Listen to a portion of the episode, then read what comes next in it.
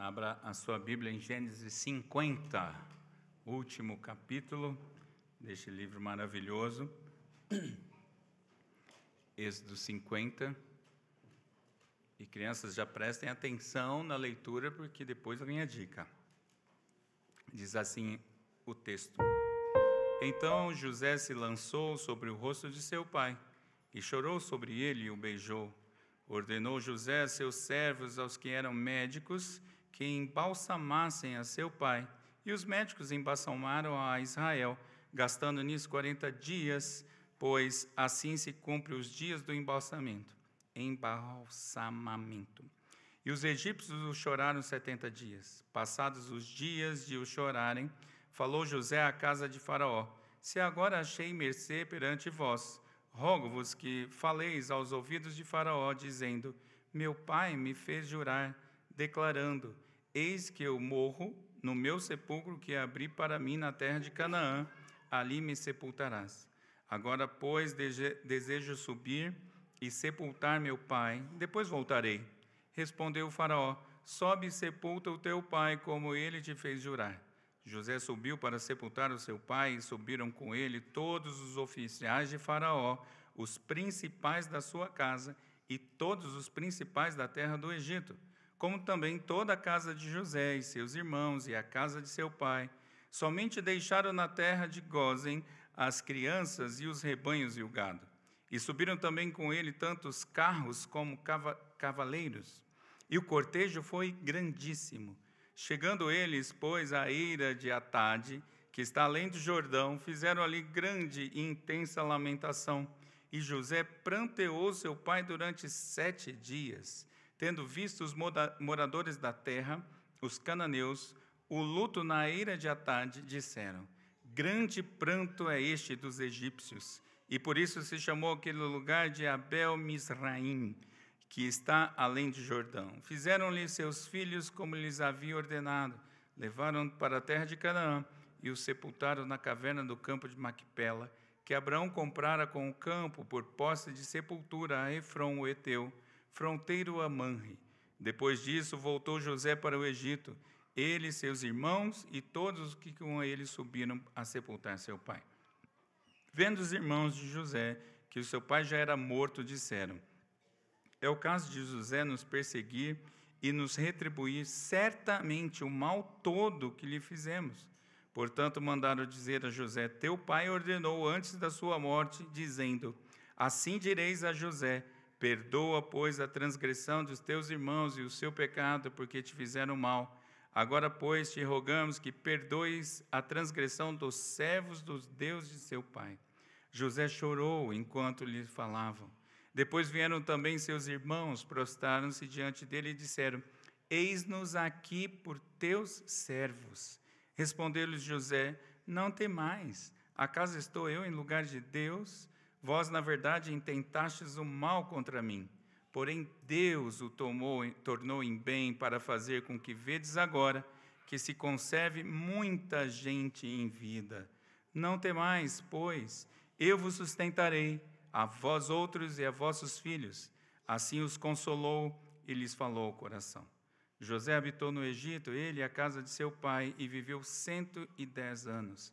Viu José os filhos de Efraim, até a terceira geração, também os filhos de Marquir, filhos de Manassés, os quais José tomou sobre os seus joelhos. Disse José a seus irmãos: Eu morro, porém Deus certamente vos visitará e vos fará subir desta terra para a terra que jurou dar a Abraão, a Isaque e a Jacó. José fez jurar os filhos de Israel, dizendo: Certamente Deus vos visitará e fareis transportar os meus ossos daqui. Morreu José, da idade de 110 anos, embalsamaram-no e o puseram no caixão no Egito. Vamos orar mais uma vez. Senhor Deus, obrigado por esta palavra, por este encerramento desta série tão importante para o nosso viver. Pedimos mais uma vez, Senhor, usa-me por tua absolutamente absoluta graça e misericórdia. Fala aos nossos corações, que teu Santo Espírito aquele que inspirou essas letras, seja Ele a aplicá-las ao nosso coração para a edificação desta igreja, do teu povo, para que possamos viver de fato e de verdade para a tua glória. Assim oramos em nome de Jesus. Amém. Crianças, lembrem aí de uma viagem legal que vocês fizeram. Com a ajuda do papai, da mamãe, enfim. E vocês vão fazer um desenho dessa viagem, saindo de Brasília para esse lugar. Pode ser de carro, de avião, de barco. Depois me mostra que eu quero saber essa viagem como foi. Porque nós vamos falar de uma viagem hoje. É verdade, meus irmãos, que muitas coisas acontecem do nascimento até a morte. Uns nascimentos super tranquilos, outros nem tanto. Alguns vivem em famílias cristãs estruturadas, outros não. Alguns cursam todos os níveis escolares, outros têm poucas oportunidades. Uns, uns experimentam fartura, outros escassez. Alguns têm uma morte sem qualquer sofrimento, outros uma morte terrível. Porém, todos em comum têm uma trajetória. Nascem pecadores, vivem por um tempo nesta terra e partem para um destino para todo o sempre. Nós vamos falar sobre esses três aspectos a partir desta trajetória do Egito para a terra prometida, dessa ótima viagem para um ótimo lugar. Vamos aprender sobre a morte, a redenção e a glorificação. De 1 a 14, vejamos sobre a morte. Jacó morreu ladeado por seus doze filhos. E ali, então, ao morrer, José se lançou sobre ele, chorou e o beijou. A experiência do luto como diria Calvino, regulado pela devida moderação, deve ser um testemunho da expectativa futura. É um bom testemunho quando vivemos um luto de forma moderada. Já a dor excessiva arrasta para a rebelião contra Deus. Eu quero lembrar aqui de um exemplo que eu dei da minha experiência sobre sepultamentos, onde eu disse que eu vinha de uma cultura, a cultura do mundo, onde as pessoas se desesperam, onde esse, esse, essa dor excessiva é muito marcada. Não é esse choro, esse pranto de José que é lícito, mas uh, é essa dor que parece não passar e a acusação fatalmente vem em seguida. Por que Deus? Até quem não crê em Deus, às vezes fala: por que Deus? O tirou meu cônjuge? O Senhor não é justo porque fez isso? Esse é o, é o problema de uma dor excessiva. Então, os egípcios choraram por 70 dias. Era algo da cultura do Egito, poucos dias a menos do que se faria ao próprio Faraó. Aqui não se sabe se são 40 mais 30 ou se são 40 mais 70, mas parece ser 40 dias para o embalsamento feito pelos médicos e não pelos religiosos de, do Egito, e mais 30 dias do que a gente chama de velório. Então, José, ele se valeu da mediação de cortesões, de pessoas da corte de Faraó. Ele não falou diretamente com a Faraó e José pede a autorização de Faraó para ele sepultar o corpo de seu pai em Canaã, para que eles possam viajar para Canaã conforme ele havia jurado ao pai. Mas ele promete voltar. E Faraó autoriza e José vai. Quem seguiu para Canaã? Bom, da parte de Faraó, todos os seus oficiais, os principais da casa de Faraó e do Egito. E tem um detalhe outro curioso aqui: eles tiveram uma escolta de carros e cavaleiros. Imagina, Faraó pôs todo, ou pôs parte do seu forte e poderoso exército para acompanhar esse cortejo mas a gente precisa lembrar, meus irmãos, que no Êxodo são esses mesmos carros e soldados que vão perseguir o povo de Deus. Curioso, né? Conforme o momento. Mas da parte de Jacó foram José, seus irmãos e todos das suas casas, com exceção das crianças e dos animais. E um outro detalhe: se as crianças ficaram, ficaram as mães e provavelmente as servas, não é? E um outro detalhe Faraó não permite que as crianças andem com seus pais. Não sabemos o porquê. Não sei se foi uma, uma, um truque de Faraó para que José voltasse mesmo, se todos voltassem para seus filhos, mas o fato é que isso vai ser visto de novo no Êxodo. Faraó, quando Moisés vai falar com ele, deixa a gente ir para adorar o nosso Deus, ele fala, pode ir todo mundo, menos as crianças. Esses textos, e depois lá no nascimento de Jesus, né, ou a morte dos filhos dos hebreus, esses textos todos me incomodam e mostram como Satanás não gosta de criança. Não, é? não gosta que criança ande com o povo de Deus, com seus pais, para os momentos de adoração e expressões da fé. Mas o texto diz que o cortejo foi grandíssimo. Eu gosto do, das hipérboles bíblicas. Foi algo realmente muito grande. E esse deslocamento do Egito para a terra prometida, para Canaã, com muita gente, lembra de novo o quê? O êxodo, esses pequenos sinais, porque quem está escrevendo é Moisés, meus irmãos. Ele está preparando o coração do povo. E eles chegaram então até Atade, em Canaã, e mais sete dias de grande lamento e pranto. E isso impressionou os moradores locais, deram até o nome da cidade de lugar do pranto dos egípcios, alguma coisa assim. Então, a partir disso tudo, eles sepultam o pai conforme prometido. José, os irmãos e os demais voltam para o Egito. Meus irmãos, o preparo do corpo, o velório, o cortejo e esse sepultamento isso é digno de um rei. Isso é digno de um faraó. Nós não sabemos porquê, mas Jacó teve essa boa impressão de Faraó e teve todo esse cuidado e toda essa pompa diante seu, da sua morte. A rainha Elizabeth II morreu, e preste atenção nessa data, no dia 8, no dia 8 de setembro de 22, aos 96 anos, no castelo de Balmoral, na Escócia, ladeada pela princesa Anne. Seu funeral teve cinco fases. O velório aberto do público foi do dia 14 até o dia 19. Ela morreu dia 8, funeral dia 14, foi até o dia 19. A fila para ver o corpo chegou a 8 quilômetros, com uma espera de 20 horas. As pessoas, os súditos, querendo ver o corpo da rainha. 3 mil militares envolvidos no cortejo. A cerimônia na abadia de Westminster constou com dois mil convidados. A procissão foi acompanhada por milhares de pessoas. Ainda teve uma outra cerimônia na capela de São Jorge, porque os anglicanos têm essa perspectiva é, protestante romanista. E, por último, uma cerimônia restrita ao sepultamento. Isso aconteceu recente, meus irmãos, esse tipo de situação. A gente olhando para esse texto, para esse exemplo, agora vamos olhar para Jesus. Jesus, o Rei dos Reis, morreu ladeado por ladrões. Seu corpo foi pedido por José, mas o dia Arimateia. Seu corpo recebeu um brevíssimo tratamento por falta de tempo, porque já ia começar o sábado.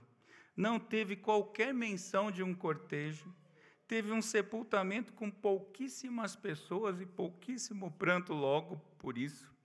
E ainda, meus irmãos, quase debaixo de sigilo, porque afinal de contas eles estavam sob a guarda romana. Porém, o corpo de Jacó e o corpo da rainha Elizabeth II continuam na terra. Mas o de Jesus foi ressuscitado e está glorificado. A morte, meus irmãos, sequer deteve o corpo de Cristo. Veja que fantástico isso. Gênesis começa com a criação, a queda e termina o último capítulo com morte. Porém, nós não tememos a morte, pois já fomos ressuscitados com Cristo. O povo de Deus precisa lidar bem com esse assunto, ainda que seja a consequência máxima do pecado mas nós não precisamos temer a morte, jamais. Nós, meus irmãos, diz o texto de Paulo, nós já fomos ressuscitados com Cristo, porque se Cristo venceu a morte, tanto com o seu próprio corpo e hoje já glorificado, ele cumpriu tudo, absolutamente tudo em nosso lugar. Por isso, como diz Paulo aos Efésios e aos Colossenses, nós podemos buscar e nós podemos pensar, olhar para as coisas do alto, sunso corda, levar nossos corações ao céu e buscar o reino de Deus em primeiro lugar, meus irmãos. É por isso que nós fomos alcançados. Não para a gente ficar olhando para o futuro próximo, mas para a gente olhar para o futuro é, celestial, onde estaremos com o Senhor para todo sempre. Por isso nós podemos afirmar para os nossos parentes e amigos o seguinte: podem me sepultar tranquilamente, porque eu vou encontrar com a minha família. A semana passada eu falei de placas para o túmulo, né? Hoje eu vou comentar uma outra. Eu já falei para a Tati o que eu quero no meu sepultamento. Vai ser uma coisa muito legal. Porque não é momento para chorar, é momento para lembrar que eu estarei com meu Senhor. E para que outros que estejam com o Senhor ao morrer também estarão, me encontrarão. É claro, vai ter tristeza, vai ter choro, enfim, isso é verdade porque ainda somos caídos, mas, meus irmãos, nós precisamos lembrar que nós não precisamos temer a morte. Porém, um detalhe apenas: ao mesmo tempo que para nós a morte é apenas a porta para nos encontrarmos com nosso Senhor Jesus Cristo, a morte também é uma advertência para os que ficam sem Cristo. Nós precisamos usar tudo, meus irmãos, até os últimos instantes do nosso corpo ser sepultado para proclamarmos o reino de Deus e mostrarmos para as pessoas que tem dois caminhos. E um deles é muito ruim. Fiquemos com isso, meus irmãos, no nosso coração, para que não temamos mais a morte. Em segundo lugar, sobre a redenção, dos versículos 15 a 21. Jacó morreu, foi sepultado, todo mundo voltou para o Egito, mas os corações dos dez irmãos de José se encheram de terror. E por que eu estou falando dez? Porque eu particularmente acredito que Benjamim não estava, no, como Benjamim não estava no dia da venda, no dia da traição, no dia problemático em que venderam José, provavelmente ele não está com o coração cheio de temor. Ele não fez nada. Então, provavelmente, os dez irmãos acreditavam que José retribuiria o mal que eles fizeram na mesma medida. O que, que eles queriam? A morte de José. Agora José vai mandar matar a gente, porque ele vai retribuir na mesma medida. E novamente os irmãos executam um plano da cabeça deles. Lembra que eles já tinham feito um plano antes? Agora eles fizeram um novo plano e eles mandaram um emissário com uma mensagem em nome de Jacó. Curioso, né? Jacó fez isso antes de encontrar com seu irmão Esaú. Parece que padrões domésticos se repetem e é isso mesmo. Então, cuidado com padrões domésticos, que sejam padrões santos. Mas a mensagem que eles mandaram dizia assim: perdoes a transgressão dos servos do Deus de teu pai. Perdoa esses santos homens. Eles erraram, mas tem misericórdia deles. Só tem um detalhe, meus irmãos, não é possível afirmar com certeza, mas não tem a informação de que José de que Jacó falou isso. Provavelmente eles mentiram. Eles criaram uma fala em nome de Jacó e usam o nome de Jacó e principalmente o nome de Deus em vão, porque isso não tinha acontecido. Eles estavam aterrorizados porque não acreditavam no perdão dado por José. Mas veja, meus irmãos, José, ouvindo tudo isso, chora. E muito provavelmente esse choro é de tristeza. Lá em Gênesis 45, versículo 4, a gente vê que José tinha tratado seus irmãos como irmãos. Eles se apresentam como servos de Jacó, naquele momento, quando José se revela, eles falam que irmãos, vocês são meus irmãos, e abraça e beija e chora de alegria. Agora eles estão temendo porque não creem no perdão que José havia dado, e José já poderia ter mandado matar faz muito tempo, ele era o segundo do Egito. E depois eles então comparecem diante de José e se prostam, se põem de joelhos, se dobram e ainda afirmam: Eis-nos aqui por teus servos. Lembra de alguma coisa isso, meus irmãos? O cumprimento do sonho de José continua acontecendo. eles se dobram diante de José. Então José responde: Não temam, estou eu no lugar de Deus? Porque vejam, meus irmãos, todo pecado, primeira e principalmente, é contra Deus. José sabe que eles fizeram mal contra eles, ele não está negando isso, mas esse mal que vocês fizeram foi contra Deus, e eu não sou Deus. Então, não temam. O, mas não é só porque ele é bonzinho, não, meus irmãos, ele explica. O mal praticado por vocês foi convertido por Deus em bem. O desejo de morte contra uma pessoa foi transformado em instrumento para a preservação de milhares de vidas, vidas de todo o Israel e que estava surgindo, vidas no Egito e tudo mais, porque José se tornou o bom gestor do Egito. Agora, observe comigo os resultados de um perdão imerecido. José ainda diz assim: Eu vou sustentar vocês eu vou sentar vocês, meus irmãos, e os descendentes de vocês. Vocês não merecem, vocês fizeram mal contra mim, mas Deus mudou tudo isso e eu vou sustentá-los. E José ainda os conforta e consola os seus corações. Você já experimentou uma tensão, um momento tenso, antes de se encontrar com alguém que foi prejudicado por uma ação sua? O filho que descumpriu a ordem do pai para estudar e reprovou e agora tem que contar para o pai a nota. O empregado que quebrou uma máquina caríssima da empresa por negligência e agora ele vai ter que contar.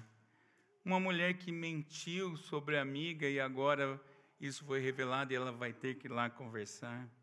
É comum, meus irmãos, ao coração humano caído achar que não vai ter perdão, pois houve prejuízo e às vezes irreparável. O coração humano não acredita no per... o coração humano caído tende a não acreditar no perdão imerecido. Agora, curioso que José aplica esse perdão, perdoa e aplica esse perdão. Mas Jesus também fez isso e muito mais. Jesus perdoou de fato sem merecermos. Jesus, por isso, justificou os nossos pecados. Nós não merecíamos, meus irmãos, isso não pode sair da nossa mente e do nosso coração. Nós não merecíamos o perdão de Cristo de forma alguma. Mas Cristo nos perdoou, justificou os nossos pecados. Por isso, creia sem duvidar no perdão de Cristo. Há muita gente que ainda pesa sobre si os pecados perdoados. O que foi perdoado, foi perdoado.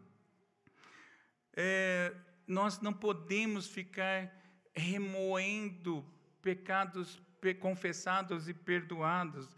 O inimigo das nossas almas fica, é, ele sim fica relembrando, soprando pecados que foram perdoados. Ah, você fez isso, hein? Eu lembro, eu sei que você fez no verão passado.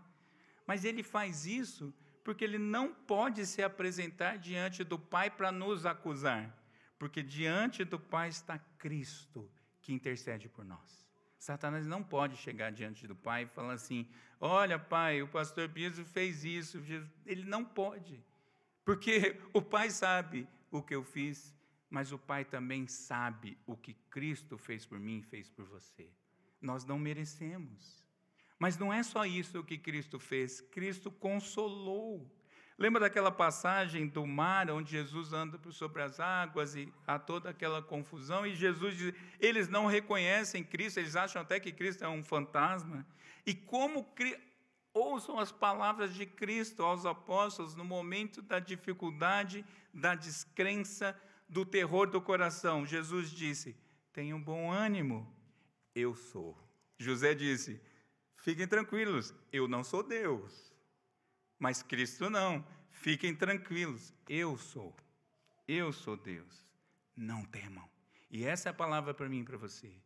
Não tema, porque o nosso Deus disse isso. Não há o que temermos. O nosso Senhor é o consolador. E não só isso, ele mandou o outro consolador quando ele foi assunto aos céus, o Espírito Santo de Deus, que nos conforta e nos consola. Nós precisamos crer nisso e não ser apenas frase de saudação no momento do luto de alguém. Ah, que o Espírito Santo conforte seu coração. Você tem que crer nisso. Que o Espírito Santo de fato conforta e consola os corações nas mais difíceis e diferentes situações. Agora tem um detalhe, meus irmãos. José perdoou antes de morrer, mas morreu. Agora, Jesus morreu para garantir o perdão de milhares e milhares e milhares de eleitos, como vimos no texto de Apocalipse. Milhares e milhares chegarão diante do Senhor e reconhecerão: esse é o Cordeiro de Deus. Mas foi a morte de Jesus que foi parte desse processo de salvação, de remissão de pecados. Você merecia morrer na cruz, eu também. Aquele lugar era seu e era meu. Se tem um, eu falo isso com muita frequência, se tem um merecimento, nós somos da cultura do merecimento, né? As empresas fazem o quadro do funcionário do mês porque ele merece a honra, porque ele foi excelente funcionário. Sim, você também merece uma coisa, meu irmão, o inferno. É o seu único merecimento. Mas você não vai lá, você não vai para lá, porque Cristo morreu. Cristo morreu no seu lugar e pagou e redimiu a sua história. Cristo corrigiu isso, meus irmãos. O nosso passado não tem volta, é verdade. Não dá para ficar falando, ah, se eu voltasse no passado não fazia diferente, faria a mesma coisa, talvez pior, não queira uma tolice dessa. Mas, veja, o nosso passado não volta, mas nós não precisamos repetir o nosso passado. Ele fica perdoado e na nossa memória para que não caiamos mais nos mesmos erros. Essa é a maravilha do perdão. Você, infelizmente, fez, mas o Senhor perdoou. Vá e não peques mais. E, e meus irmãos, a sua história foi redimida. E você precisa redimir o seu passado. Essa é uma das grandes coisas que a gente vê nos aconselhamentos as pessoas estão travadas no seu passado. Ah, pastor, você não sabe o que eu passei com meu pai na infância. Você não sabe o que eu passei com o meu marido, que eu passo com o meu marido. Você não sabe o que eu passo, que eu passo, o Senhor, com meus filhos desde pequeno. Veja, o Senhor redime o seu passado. É em Cristo que você resolve isso. Não dá para mudar mas dá para frente ser diferente, como eu preguei um tempo atrás, é o nosso Deus, é o Deus do daqui para frente. Aproveite a redenção e aplique a redenção na sua vida. Experimente esse perdão de Deus e muda de vida. Você não precisa seguir o padrão de Gabriela, eu nasci assim, eu cresci assim, vou morrer assim, sempre Gabriela. Não, o Senhor mudou sua história, o seu passado ficou para trás ele redimiu, ele corrigiu tudo para que daqui para frente seja diferente. Mas você precisa crer nisso, você precisa experimentar isso, você precisa aplicar isso à sua vida. Faça isso, meus irmãos, experimente de fato e de verdade da redenção de Deus. E em último lugar, a glorificação, versículos 22 a 26. José e seus irmãos tiveram toda essa conversa, o tempo passa e eles seguiram vivendo no Egito. Vejam, eles viveram ainda por um bom tempo, porque eles viram seus tataranetos. Há uma discussão aqui se foram bisnetos ou tataranetos, conforme a ordem que você põe, me parece que foram seus tataranetos. Eles viveram e experimentaram isso. E tem uma cena que se repete, né? uma boa repetição José tem os seus netos entre os joelhos, como Jacó fez com, Manaim, com Manassés e Efraim. Percebe, meus irmãos, que o Senhor ainda permitiu que eles continuassem ali, vivendo, prosperando, mesmo sendo no Egito. E aos 110 anos de vida chegou a hora final de José. José está acamado, José sabe que chegou o fim, está nos seus últimos instantes, e José também deixou suas últimas palavras, como o pai tinha feito. E as últimas palavras de José têm dois aspectos importantes. Em primeiro lugar, José está para morrer, mas ele reafirma a fé. Ele afirma, sem dúvida alguma, de que Deus cumprirá as promessas da aliança. Ele diz: Deus levará seu povo para a terra prometida. Ele fala isso duas vezes. Veja a convicção desse homem, ele está morrendo longe da terra prometida, como aconteceu no passado com outros, mas ele está dizendo que Deus vai cumprir a sua promessa. Eu não estou vendo isso, eu não estou alcançando isso com meus olhos, eu não estou experimentando isso humanamente falando, mas Deus vai cumprir os seus propósitos, porque Deus não falha, a sua aliança não falha, Deus é fiel. Mas não só isso, meus irmãos, a fé dele era muito, já estava muito sólido, é um José experimentado pela vida. Alguém já disse que a fé é como um músculo que cresce com exercício e fortalece com o tempo. José tem a sua fé fortalecida. Agora ele idoso é um homem que não duvida de forma alguma da palavra de Deus, das verdades de Deus. Mas não só isso, meus irmãos. Assim como seu pai Jacó, José também, sob juramento dos irmãos, pede que os seus ossos fossem enterrados em Canaã. Eu quero a mesma coisa, eu quero experimentar, esperar pela terra prometida com meus ossos lá na terra prometida. Só que o texto diz que José morreu, foi embalsamado, enterrado no Egito. Não tem informação aqui sobre o que os irmãos prometeram, eles juraram. Não é curioso, meus irmãos, que o mundo vive cada vez mais ansioso? Nós ouvimos o reverendo Allen recentemente falando muito bem sobre isso. Sai uma nova temporada de uma série e logo os fãs correm para maratonar, ou seja, para acabar o mais rápido possível. E eu fiquei lembrando que antigamente se esperava uma semana para cada episódio, às vezes era muito mais. Aliás, eu, meus exemplos estão sempre contra mim, né? contra a minha idade. Mas eu lembrei uma outra coisa mais, que um sucesso musical, um filme que bombou nos Estados Unidos e na Europa, você via um ano depois. Não chegava no Brasil. Você, às vezes tinha notícias de que isso, se alguém viesse de lá, trazia um vinilzão para você ter acesso. Se não, um ano depois. Era assim, a vida era terrível, era assim a vida. Mas essa ansiedade foi tomando conta do povo de Deus. Mas veja que José não estava ansioso. José está à morte, ele não falou assim: ah, lascou, não vi a terra prometida. Não, eu vou morrer, mas Deus vai cumprir a sua promessa. Leva meus ossos para lá, porque Deus vai cumprir suas promessas. O povo dele vai para a terra prometida.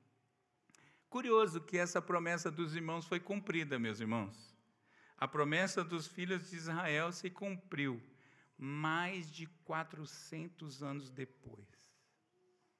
Quando Moisés está saindo do Egito com o verdadeiro êxodo, Êxodo 13, 19, ele leva, eles guardaram os ossos de José. Moisés leva os ossos de José para a terra prometida. Mas não é Moisés que enterra, Josué 24, 32 diz que Josué o sepultou na terra prometida. Você está pronto para esperar mais de 400 anos para ver alguma coisa? Você acha que Deus tem obrigação de cumprir hoje as suas promessas? O que o texto bíblico nos dá certeza é que Deus cumpre no tempo dele. Então não tenha ansiedade quanto ao futuro, meus irmãos. Jesus morreu e ressuscitou ao terceiro dia, seus ossos não ficaram sepultados nem três dias, não é? Ele foi levado ao céu 40 dias depois da ressurreição, ele cumpriu a nova aliança no seu sangue, mas Cristo não ficou ansioso e preocupado depois da ressurreição, do tipo, uma semana passou, dez dias da, da ressurreição. 30 dias da ressurreição e o Pai não veio me buscar ainda. Você acha que Jesus ficou assim? Claro que não, meus irmãos. Nós não precisamos viver ansiosos pelo dia de amanhã, porque no dia de amanhã Deus está cuidando e o dia futuro será maravilhoso para o povo de Deus. E desde que Cristo foi elevado aos céus, nós vamos falar disso hoje à noite, desde então, ele, no seu corpo glorificado, no seu corpo glorioso, meus irmãos, Cristo está com seu corpo. Ele está em alguma dimensão que não entendemos, mas ele está à direita do Pai com o seu corpo, os seus ossos glorificados. E esse corpo está com as suas duas naturezas, a natureza humana e a natureza divina. E ele, nessa condição, está à direita do Pai. Cristo já cumpriu.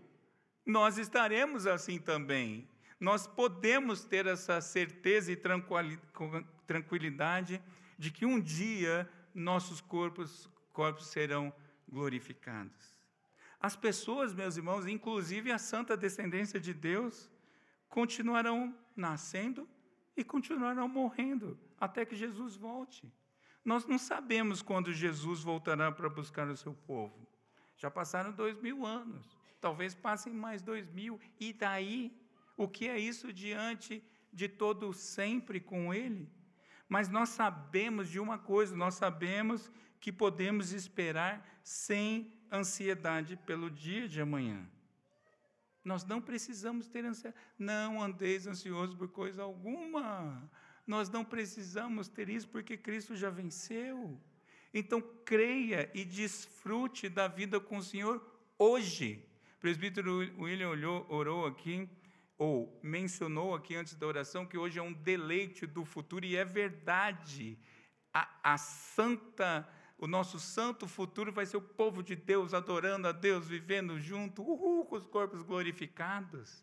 É isso que nós temos que esperar. E a gente já pode experimentar um pouquinho nos dias de hoje, é o que estamos fazendo aqui. Nós podemos crer e desfrutar isso na certeza de que os salvos estarão na presença dEle para todo sempre.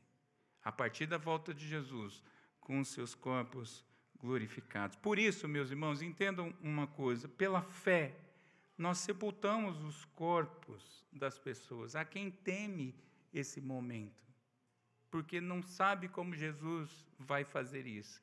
A Bíblia não disse, e a gente não precisa se preocupar. Mas vejam, é, o Senhor vai fazer isso quando ele voltar. Então veja, um dia nossos corpos serão refeitos e glorificados, e os corpos dos crentes serão é, refeitos e glorificados para habitar na Canaã celestial, na nova terra. Isso vai acontecer. Agora, dois detalhes. Dois detalhes que eu lembrei. Primeiro, quando a gente fala nova, quando a gente fala que vai viver eternamente com Jesus, ou para todo sempre com Jesus, meus irmãos, para todo sempre não é para todo sempre no céu. Tem crente que acha que a gente vai viver no céu para todo sempre. Não. Nós vive, viveremos no céu até Jesus voltar. A partir de Jesus voltar, nós vamos ter a nova terra. Viveremos nessa terra também refeita, maravilhosa, de um jeito que nem sabemos como será. Uma irmã me falou uma vez: Ah, pastor, eu quero ver tanto as cores é, refeitas, porque se já são bonitas hoje, como será olhar para as cores das plantas? Eu falei: É mesmo, vai ser maravilhoso. Então entenda isso: para sempre será na nova terra com Jesus. E um outro detalhe que às vezes incomoda alguns irmãos: o fato do corpo não ser sepultado como, por exemplo, uma explosão de um avião. Isso não impede, meus irmãos, isso não é empecilho para Cristo. Ou porque você acha que o corpo de Abraão está bom até hoje. Já virou petróleo faz tempo. Percebe, meus irmãos? Nós não precisamos nos preocupar com essas, com essas minúcias, porque o que a gente tem é muito maior e melhor é a informação e a certeza de que nossos corpos serão glorificados. E eu quero comentar uma coisa, é até um pouco controverso na teologia, mas a Bíblia, a gente fala muito dos corpos dos eleitos. Mas você já pensou nos corpos dos não eleitos?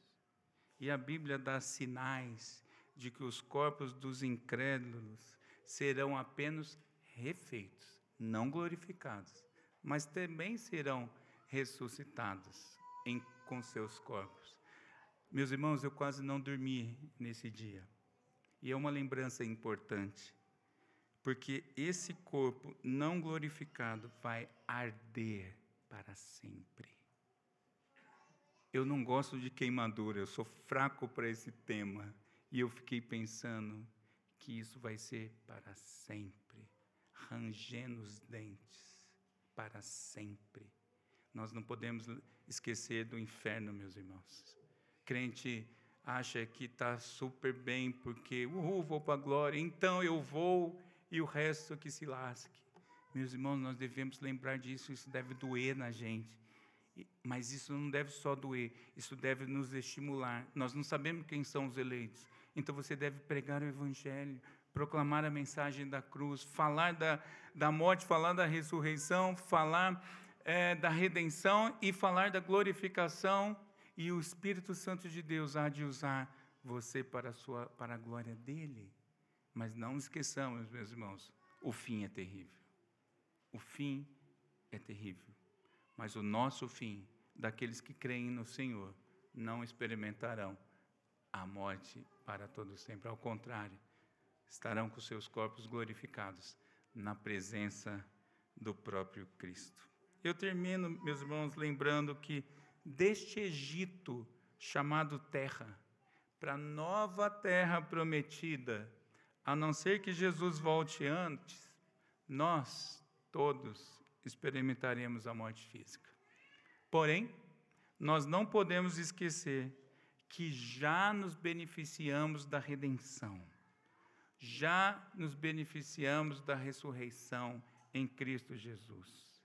E nós também, meus irmãos, pela fé, esperamos a glorificação, esperamos a volta de Jesus.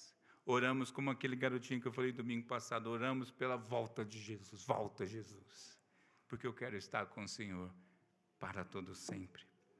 Essa é a mensagem de Gênesis, essa é a mensagem do Evangelho de Jesus, as boas novas de salvação. Vamos orar. Senhor Deus, obrigado pelo término, por termos chegados ao fim do livro de Gênesis, onde conhecemos toda a história da salvação, ainda que tipificada.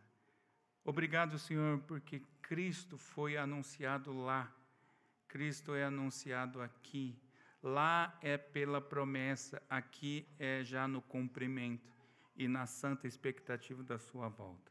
Aquece nosso coração com as santas verdades do Evangelho, Senhor, e nos use para a proclamação do teu reino, de forma que essa igreja, as outras igrejas em Cristo cresçam e cresçam e cresçam para a tua própria glória, para vermos ao final esses milhares de milhares, declarando com as suas bocas de que o Cordeiro de Deus venceu. O Cordeiro de Deus é o Senhor, o Rei dos Reis. No nome de Jesus oramos. Amém.